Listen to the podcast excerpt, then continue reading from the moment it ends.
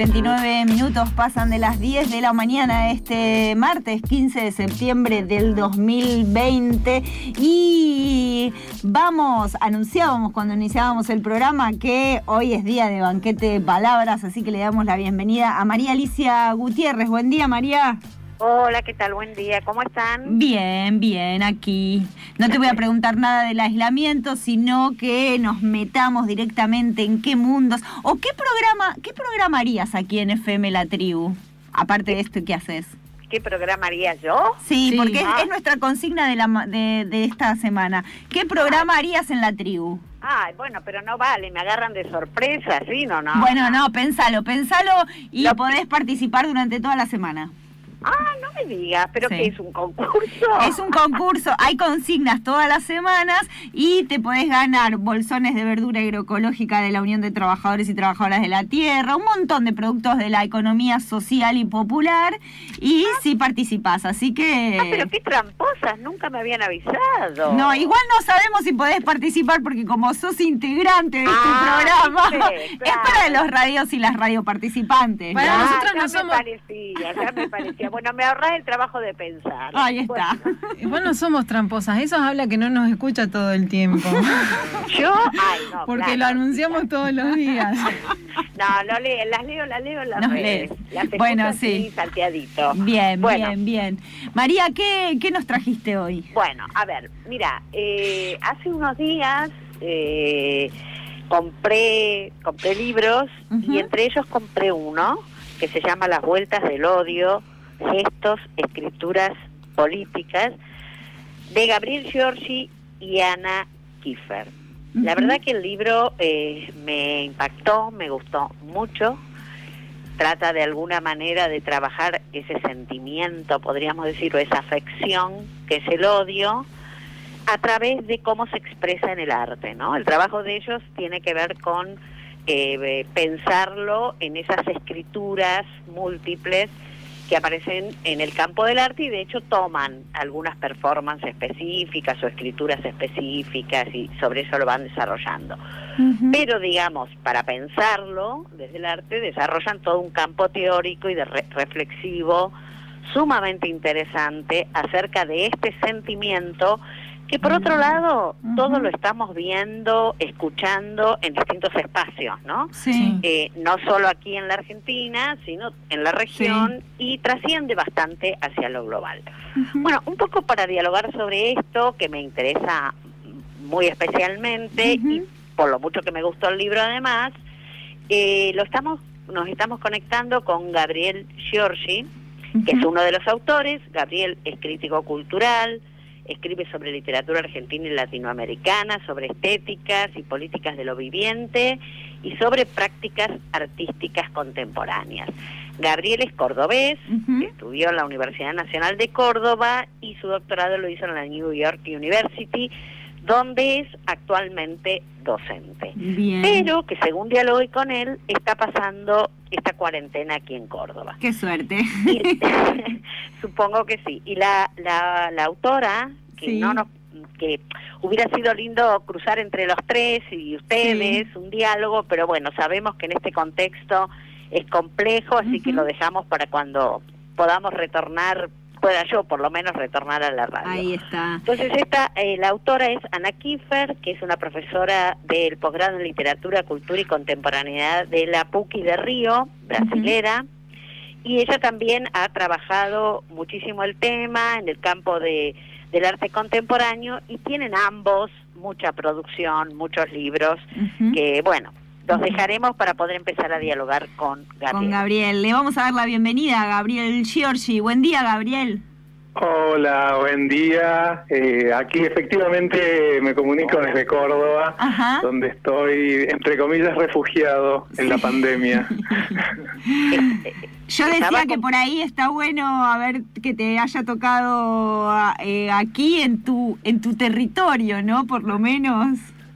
Sí, sí, sí, totalmente, totalmente. yo no estoy escuchando nada, Gabriel. Armamos, armamos el refugio acá y está dentro del contexto, es, es, la mejor opción, obviamente. Ahí está. Eh, María Alicia, sí. Ahora sí lo escuché, le escuché solo que en el contexto es la mejor opción. Hola, buen día Gabriel, supongo que estás hablando de Córdoba. Sí, sí, sí, sí. Bueno, buenísimo. Bueno, vamos a charlar un poquito de este de este tema tan interesante que ustedes han trabajado en el libro y que me parece tan profundamente actual. Y yo voy a voy a iniciarte eh, leyendo una parte de la introducción muy al principio que dice que un poco la reflexión de ustedes es fruto de la sorpresa con la que observamos el desmoronamiento del suelo democrático en las sociedades contemporáneas, por un lado, y por el otro dicen como efecto del derrumbe de las grandes certezas que por tanto tiempo arreglaron el ejercicio teórico e interpretativo. O sea que ustedes van a pensar este campo temático, por un lado, en la propia expresión del arte que pasa allí, pero también en las este, en las expresiones o en las reacciones o en las acciones en el campo político más amplio. Entonces, desde este más o menos planteo de la situación, yo te quería preguntar, para que empecemos a dialogar, ¿por qué toman el odio como tema? Bien, gracias, gracias María Alicia y gracias por las palabras sobre el libro. La verdad que es un, es un proyecto que a tanto a Ana como a mí nos entusiasmó mucho y, que creo que son unos pasitos tentativos para empezar a pensar es justamente esto que, que, que estás planteando. ¿no? Un poco la idea del libro es tratar de pensar eh, eh, la, esa nueva centralidad que parece tener el odio como afecto político, ¿no? Eh, ¿no? Como, un, como un afecto que parece modular los tonos de lo democrático, los tonos, ¿no? las modulaciones de las disputas democráticas, ¿no? ¿Ah? Esa, esa centralidad ¿eh? que gana, gana la esfera pública, ¿ah? eh, de maneras nuevas. Eh, y que eh, eh, pone en juego, ¿no? cuando digo en juego, digo en riesgo también las prácticas mismas de lo democrático, ¿no? Ese es un poco el punto de partida. La idea del libro es trabajar en esta especie de diálogo cruzado ¿ah? eh, eh, entre Brasil y Argentina, ¿no? Mirando procesos por un lado muy diferentes y por otro lado comparables en muchos sentidos entre estos dos países con estas trayectorias diversas que, eh, tuvieron que ver con eh, eh, cierta inflexión de gobiernos de centro izquierda, ¿no? de proyectos populares ¿ah? y que tuvieron alternativas diferentes. ¿no? Entonces un poco la idea es pensar ese la centralidad que va ganando el odio en estos procesos como afecto político y eh, eh, aproximando esa nueva centralidad del odio desde el ángulo de las formas de expresión. Que esto nos interesa mucho, María Alicia, ¿no? Pensar el odio a través de, sus, de formas expresivas que, según un poco la premisa de la que partimos, son nuevas, ¿no? O tienen inflexiones nuevas. Eh, eh, por ahí, y que entonces eh, necesitábamos analizarlas, necesitábamos estudiarlas, necesitamos empezar a pensar su campo de acción, ¿ah? los nuevos circuitos públicos que parecen estar trazando, sus objetivos y también su, la capacidad de disputarlos, ¿no? la capacidad de enfrentarlos, la capacidad de ponerlos en juego. ¿no?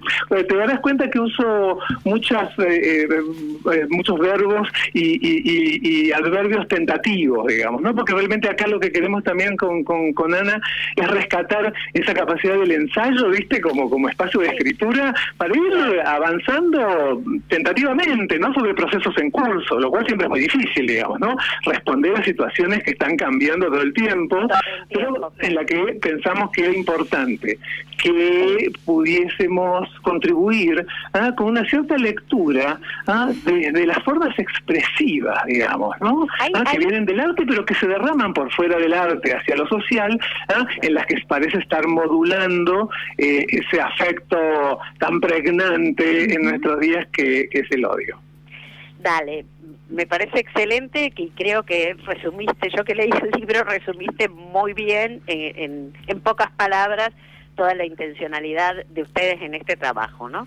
Ustedes repiten varias veces algo así como la fuerza vital del mm. odio, ¿no? Dentro de este régimen de afecciones, la fuerza vital del odio. Y a mí me gustaría por ahí que nos contaras qué quieren decir con esto, Pero además vos dijiste recién en tu, en tu presentación cómo se expresa de maneras novedosas, podríamos poner entre comillas. Entonces, mi pregunta iría por ahí. ¿Qué es la fuerza vital del odio o por qué la definen como una fuerza vital y por dónde se expresa? En bien, bien. si te parece, María Elisa, empiezo por la segunda parte eh, y voy a la, a, la, a, la, primera parte de tu pregunta. A mí me parece que hay algo que es eh, importante ¿no? para, para, para conversar, para pensar el odio contemporáneo y es algo bastante evidente, digamos, siempre se odió. El odio siempre fue un aspecto de las prácticas políticas y el odio siempre fue parte de las democracias. Eh, esto, como digo, a veces, viste, hay un efecto que puede ser un poquito hipnótico de esto que vemos en ciertas manifestaciones ahora, que vemos en nuestro país, que vemos en Brasil, que vemos en el globo y que pareciera que esto es algo absolutamente inédito. Y me parece que ahí conviene recordar que no, no, el odio siempre estuvo. Eh, eh, eh, en, los afectos que se ponen en juego en la política en general y en las democracias en particular. Eso me parece que es importante. Ahora, entonces hay una pregunta que me parece que hay que hacerse es, eh, ¿hay algo de nuevo en esto? ¿Hay algo de nuevo en esto que estamos viendo? Y la hipótesis que Ana y yo queremos ofrecer es que sí, si hay algo nuevo que por ejemplo, tiene que ver con las formas expresivas. Eh, eh, un ejemplo clásico. En la Argentina me parece que hay un, hay un ejemplo paradigmático del odio político que es el viva el cáncer. ¿Eh? contra Eva Perón eh, en una pared, digamos, ¿no? Ahí tenías una, una, una, formulación y una y una y un, medio de un medio de expresión del odio. Me parece que hay una pregunta clave que tenemos que hacernos la gente que trabajamos con prácticas culturales es qué pasa cuando aparecen plataformas de escritura que viralizan, eh, algoritmos que potencian, em, tecnologías de escritura como por ejemplo los comentarios a, a las noticias de los periódicos hace unos años, luego obviamente Facebook, luego WhatsApp, luego Instagram. ¿Qué pasa cuando esas tecnologías de escritura parecen eh, abrir la puerta para nuevas eh, nuevos enuncia nuevas enunciaciones, ¿ah? nuevas voces en, en, en, un espacio público que se está transformando también, porque esas nuevas voces rediseñan qué es el espacio público, cuáles son los públicos a los que se interpelan, qué circuitos de publicación se abren. Esa dimensión me parece que es, por un lado, eh, nueva en el sentido de cómo reconfigura las prácticas de escritura en general, pero a la vez modeliza de una forma eh, eh, singular el afecto que está que está, circulando, ¿no? en ese sentido me parece que hay que empezar a pensar cuáles son las consecuencias de eso, ¿no?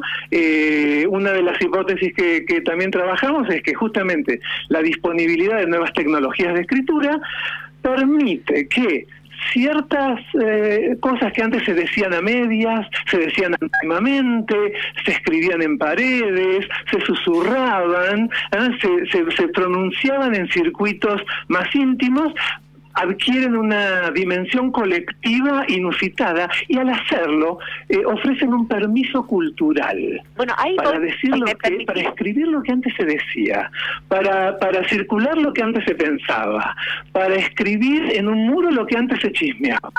Esa transformación a mí me parece súper importante y me parece que eso es algo que eh, tenemos que pensar y que la gente que trabajamos con escrituras y con formas estéticas tenemos herramientas para hacerlo, ¿no? No, a mí también me por, parece un, por un lado.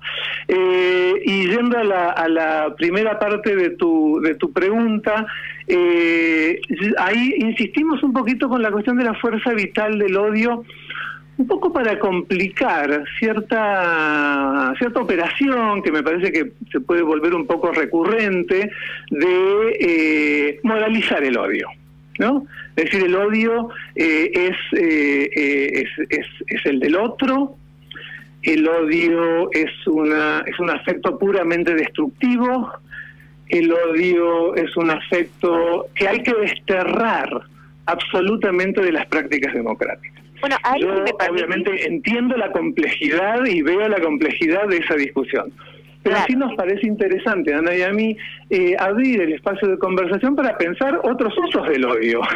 Bueno, eh, otros usos del odio y de la constelación de afectos que se conjugan alrededor del odio, ¿no? Porque vos tenés el odio, tenés la ira, tenés la bronca, tenés la furia. Ahí tenés una constelación de afectos que tenemos que aprender a nombrar, que tenemos que aprender a disputar eh, y que tenemos que aprender a eh, modelar en nuestras formas de expresión política. Bueno, ahí va un responde la pregunta.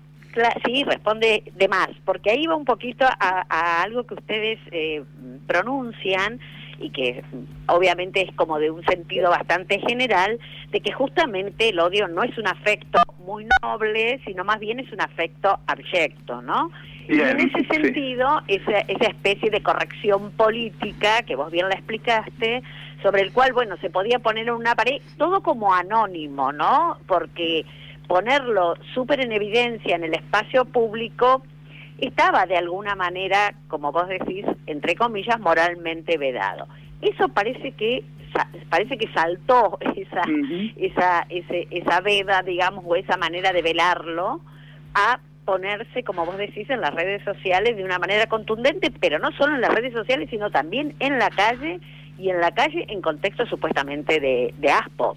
O sea que saltando este, un montón de otras consideraciones, ¿no? Pero digo, en, en, ese campo, eh, ¿por qué suponen ustedes o por qué supones vos que esta, eh, yo, esta situación de nuevas escrituras o esta posibilidad que potencian, digamos, las redes, eh, los algoritmos y demás de nuevas escrituras, se expresa tan libremente y tan por fuera, si vos querés, de lo que es más o menos el contrato social eh, reconocido, digamos, ¿no?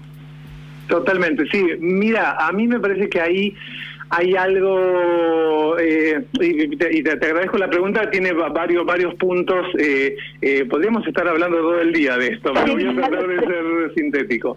A mí me parece que ahí hay, mm, por un lado, una energía que viene de las de las derechas y las ultraderechas, que es la de eh, eh, reclamar el monopolio de la transgresión, ¿no?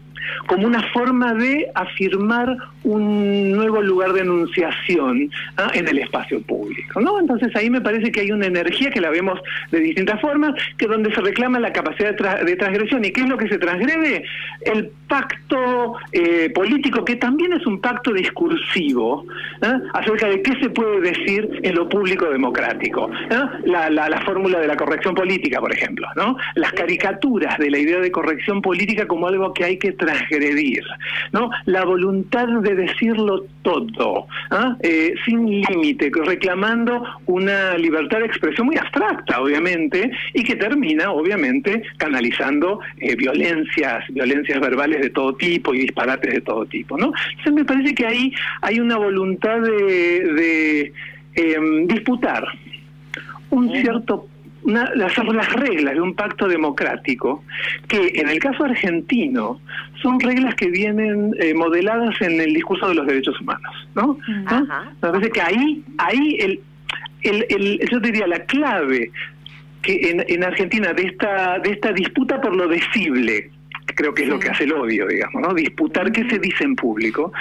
El objetivo principal es el discurso de los derechos humanos. En el caso de Estados Unidos, por ejemplo, el objetivo principal son los derechos civiles, ¿no? El discurso de los derechos civiles, ¿no? Entonces vos ahí tenés esos pactos que son pactos políticos, que son pactos jurídicos, pero que también son pactos discursivos acerca de qué se dice y qué no se dice, qué se escribe y qué no se escribe eh, en, el, eh, en, el juego democrático, qué es lo que este tipo de intervenciones quiere erosionar.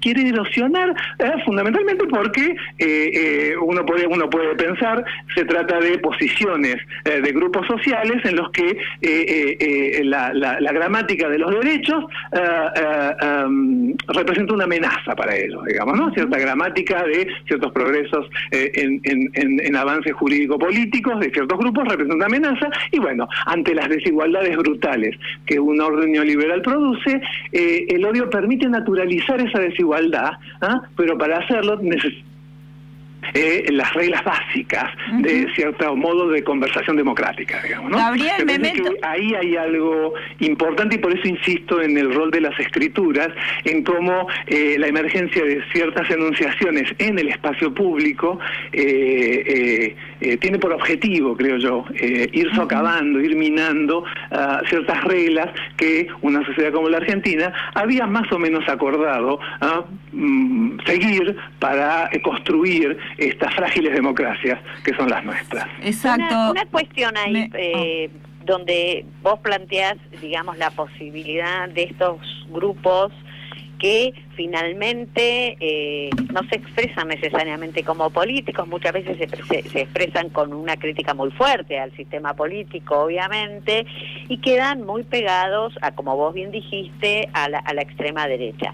Estos grupos se expresan muy libremente en esta idea de libertad muy muy abstracta como vos decís y qué pasa con el resto digamos qué pasa con el odio que no podemos digamos desplegar en todo caso quienes este, sí somos defensores de los discursos de los derechos humanos, etcétera, etcétera, ¿no?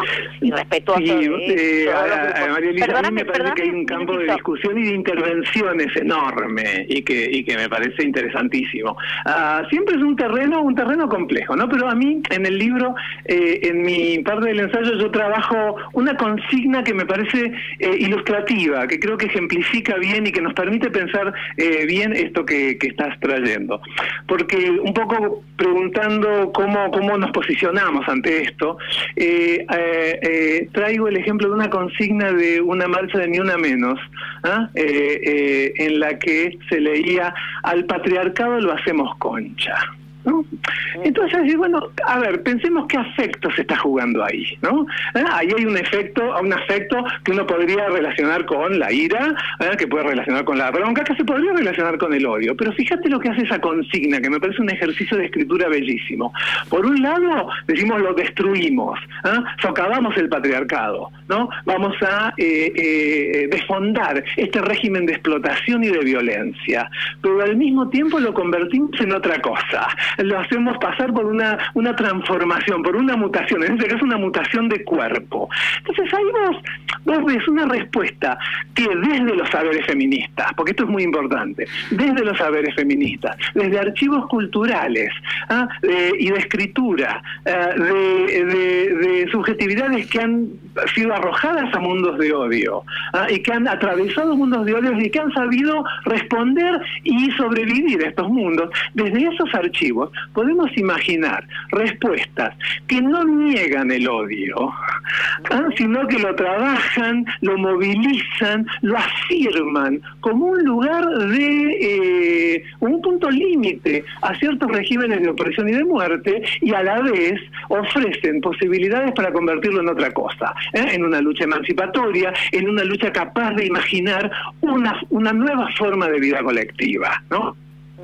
Contraste nítido, María Alicia, entre eh, ciertos grupos que están imaginando otras formas de vida colectiva y otros grupos que lo único que, hacen es intentar restaurar identidades míticas de un pasado que nunca existió, ¿eh? pero sobre el que quieren afirmar sus, jerarquías. Ahí me parece que tenemos eh, una constelación afectiva que, que es comparable, pero que adquiere direcciones nítidamente opuestas.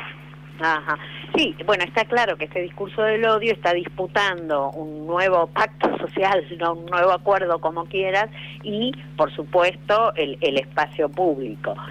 No sé si leíste eh, una columna que escribió eh, con este Roberto Gargarela, que es un profesor de, de la Facultad de Ciencias Sociales, eh, de perdón, no, de Derecho, de, de la UBA, donde justamente, retomando otra columna, ¿eh? no a propósito del libro de ustedes, este, hace una crítica muy potente a toda la discursividad del llamado, entre comillas, giro afectivo, y retoma esta cuestión del odio planteando que es una moda académica, es novista, bla, bla, bla, porque no considera, digamos, los, ¿cómo podríamos decir?, eh, el sustrato material y la lucha de poder, que, se produce en el contexto de una determinada sociedad.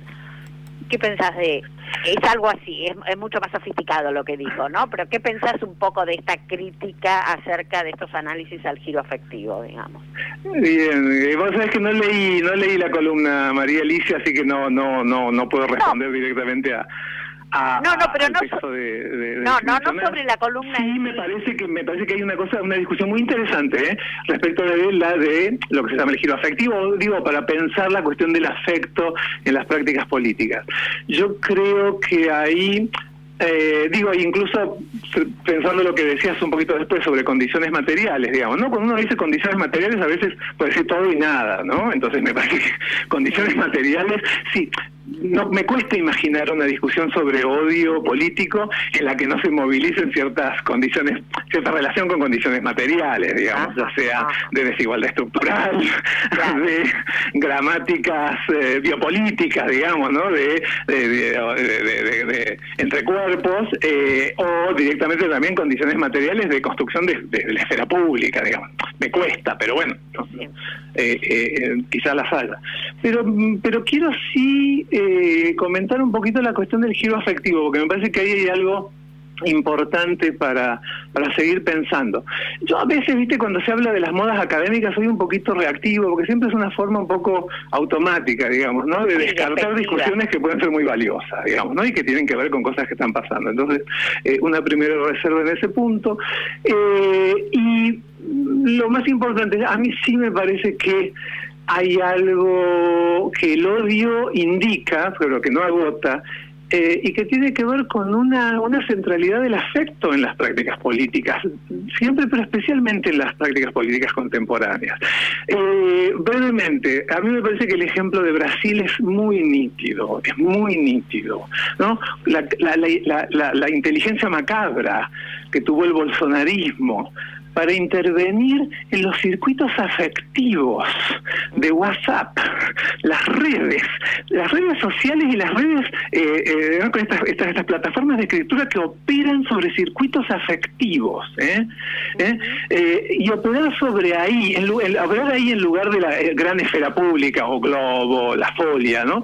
Operar en esos circuitos para circular las informaciones más disparatadas, para circular las fake news más inverosímiles, pero en las que esos, esos enunciados ¿ah? Ah, que, podemos leer bajo la luz del odio adquieren una credibilidad ¿ah? justamente porque vienen de tu prima, vienen del grupo de yoga, vienen de la, lo que Marcos Peña decía, los grupos de los papis y las mamis del colegio. ¿no? Esos son circuitos afectivos.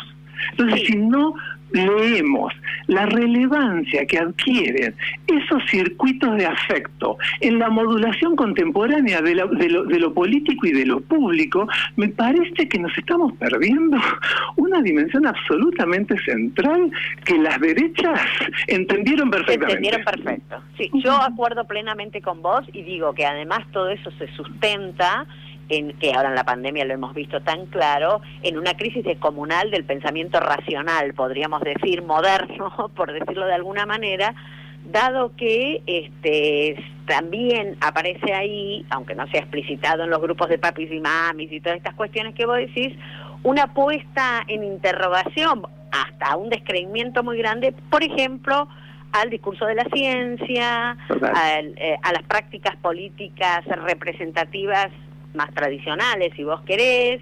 Entonces me parece que ahí hay una conjunción interesante entre esa crisis del, de algún tipo de verdad, entre comillas, y una acentuación o profundización del campo del campo afectivo. Por eso a mí me parecía interesante lo que ustedes planteaban de cómo se puede articular en una lucha, en, la disputa del espacio, ¿no? Del espacio público, del espacio democrático, en una lucha que, que articule, eh, digamos, ciertas defensas, como pueden ser los derechos humanos eh, o los derechos civiles, depende de qué sociedad, con este esta, esta cuestión de, de, de, la, de la cuestión afectiva, ¿no? Por eso que me parecía muy rico lo que ustedes planteaban de que los grupos no de derecha, no sé qué nombre ponerlas, deberían recuperar ese sentimiento del odio, ¿no? Y que lo pusiste mm. con el ejemplo de eh, el patriarcado, hacemos contra el patriarcado, o sea, algo así, ¿no? como que, que, que podría ser una afección eh, interesante o propositiva eh, de, de, enfrentar a, esta, a estos discursos. Yo estuve en una reunión de estas, digamos, de, de, Zoom y demás hace, hace unos días y justamente se dio esta discusión. Y, por ejemplo, y planteaban, bueno, que por qué no tratamos de, era, era de América Latina, ¿no? ¿Por qué no tratamos uh -huh. de pensar en articular discursos eh, como menos polarizantes y que nos permitan eh, dialogar eh, con estos grupos, ¿no? Y grupos religiosos, porque estos grupos trascienden a los grupos fundamentalistas religiosos, obviamente. Y hubo quienes, por ejemplo, el caso de México, saltó y dijo, es tal el nivel de agresión que estamos recibiendo todo el tiempo, que la única manera posible de frenar esto es frenarlo fuertemente, contundentemente. Faltaba que dijera con este con un uso prospectivo del odio, digamos, ¿no? Mm. Eh, yo ahí digo, me parece que es un es una dimensión, me parece interesantísimo y me parece que es una discusión que se está se está reproduciendo en distintas zonas, ¿no? En distintos puntos de activismo, eh, eh, incluso en las instituciones educativas también, ¿no? Cada cada lugar con su capacidad de resolución. Yo ahí sí eh, me parece María Alicia que ahí hay un hay una memoria cultural y política del feminismo, de los grupos LGTBIQ, ¿ah? de, las, de, de, las luchas antirracistas que creo que nos convendría movilizar en este momento. Mientras te escuchaba pensaba en la gran Audre Lorde, ¿no? la militante negra, lesbiana, uh -huh. feminista, que en los años 80 ya hablaba de los usos, los usos de, de ella decía la ira, digamos, ¿no? Ella diferenciaba odio de ira, ¿no? Que me parece que puede ser una opción interesante también, ¿no? ¿Eh? Nombrar de formas diferentes afectos que tienen objetivos diferentes o también ocupar eh, ocupar el odio como afecto, pero para movilizarlo hacia hacia prácticas eh, eh, emancipatorias, ¿no? Hacia, hacia la capacidad de inventar nuevas formas de vida colectiva.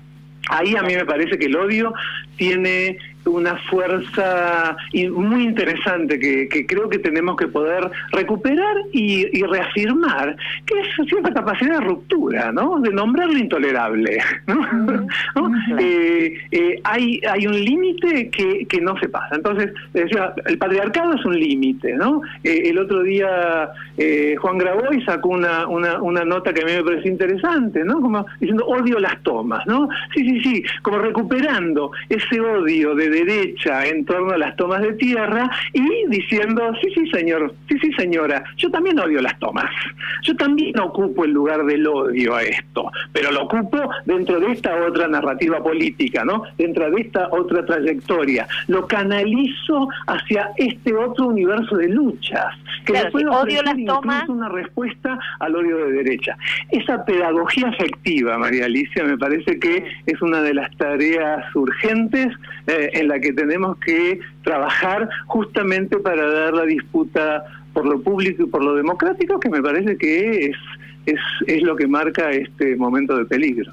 Sí, totalmente. Bueno, no sé, chicas, ustedes, que creo, eh, Pauli, que vos le querías sí, hacer Sí, no, no, es muy muy interesante, pero bueno, eh, eh, nada, me quedaba pensando en Bernie diciendo los, uh -huh. los organismos de derechos humanos son un bla, bla, bla, uh -huh. ¿viste? Entonces, como es, es esto que, eh, esto de las maneras de, de, de exposición y, y, eso, y cómo se, se van construyendo estos discursos. La verdad que no, que muy interesante, y vamos a recomendar las vueltas del odio gestos, escrituras políticas de Gabriel Giorgi, a quien escuchábamos, junto a Ana Kiefer, hicieron este nuevo libro que se encuentra en las librerías. ¿Dónde se encuentra?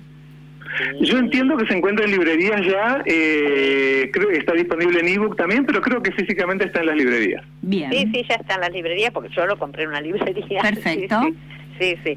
Bueno, Gabriel, no sé si querés agregar algo, te dejamos ahí una pregunta abierta para que cierres este, tu... Eh, no, simplemente también ahí me sale me sale la, la pasión de, lector.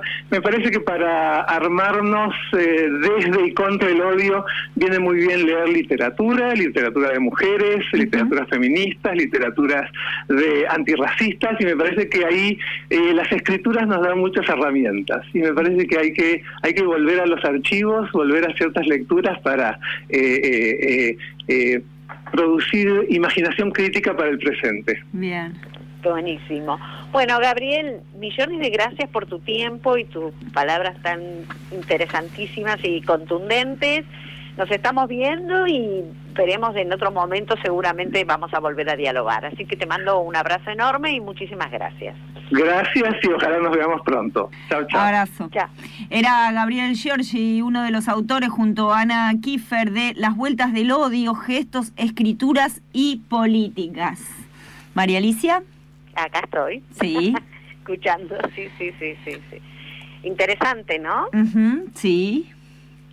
Muy, muy interesante para, para pensar o desde, una, o desde otras perspectivas también las luchas políticas, ¿no? Sí. Anti, antiderecha, podríamos decir de algún modo, que yo creo que están ocupando mucho el espacio público, ¿no? Sí, totalmente. por espacio público no solo la calle, pero también la calle, pero sí, como decía Gabriel muy bien, todo lo que tiene que ver con las redes y todo Exacto, como el, estar todo el tiempo ahora en las redes o que la mayoría de la gente esté comunicándose por las redes también como facilita esto de la individualidad, lo de esto, estos discursos. No, y además facilita enormemente, enormemente el anonimato. Claro. El anonimato facilita la posibilidad de decir cualquier cosa y me parece que ya está bastante demostrado en distintos lugares de América Latina, como Gabriel decía, Brasil es paradigmático, el peso enorme que tiene toda esta discursividad y este, esta circulación en grupos que por ahí no son necesariamente de extrema derecha, ¿no?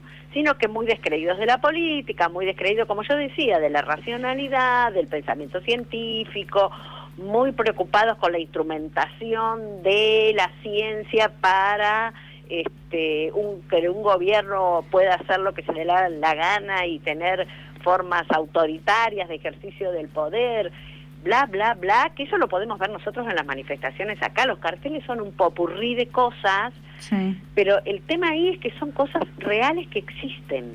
O sea, no es que están inventando los pobres y no hay no es que están inventando, este, qué sé yo, la crisis producto de la pandemia y este debate tan importante entre, digamos, las distintas estrategias posibles para llevar adelante la pandemia, esta discusión entre vida y economía, todas esas cosas son reales. El problema es que el giro que toman esos discursos hmm. terminan, terminan abonando totalmente a la antipolítica. Y ahí me parece que quienes tenemos otra manera de pensar o otra manera de activar y qué sé yo, estamos resistiendo, que no está mal, pero me parece que hay que empezar a pensar también en formas más proactivas. Estoy pensando, por ejemplo, la asamblea feminista en Guernica, la carta al ministerio, o sea, medio de acá no nos vamos, pero con, con, con, una construcción discursiva y política, no solo de acá no me voy porque no me quiero ir, hmm. ¿me entendés? Y no solo me quedo para que, a ver, vengan y reprímenme y yo pongo el cuerpo porque estoy en una situación tan desesperante que pongo el cuerpo, no me importa que no me maten. No, no es así. Hmm. Es con una construcción discursivo-política muy interesante, como fue, eh, digamos, la declaración de, la Asamblea Feminista de Guernica, por poner un ejemplo. Sí, sí, sí, sí, Pero me parece que si no nos están ganando, ¿eh? sinceramente lo digo. María, María Alicia, te queremos agradecer muchísimo este banquete de palabras y en 15 días retomamos estas conversaciones. Nos vemos de nuevo, bueno, les mando un fuerte abrazo. Y abrazo. Nos vemos.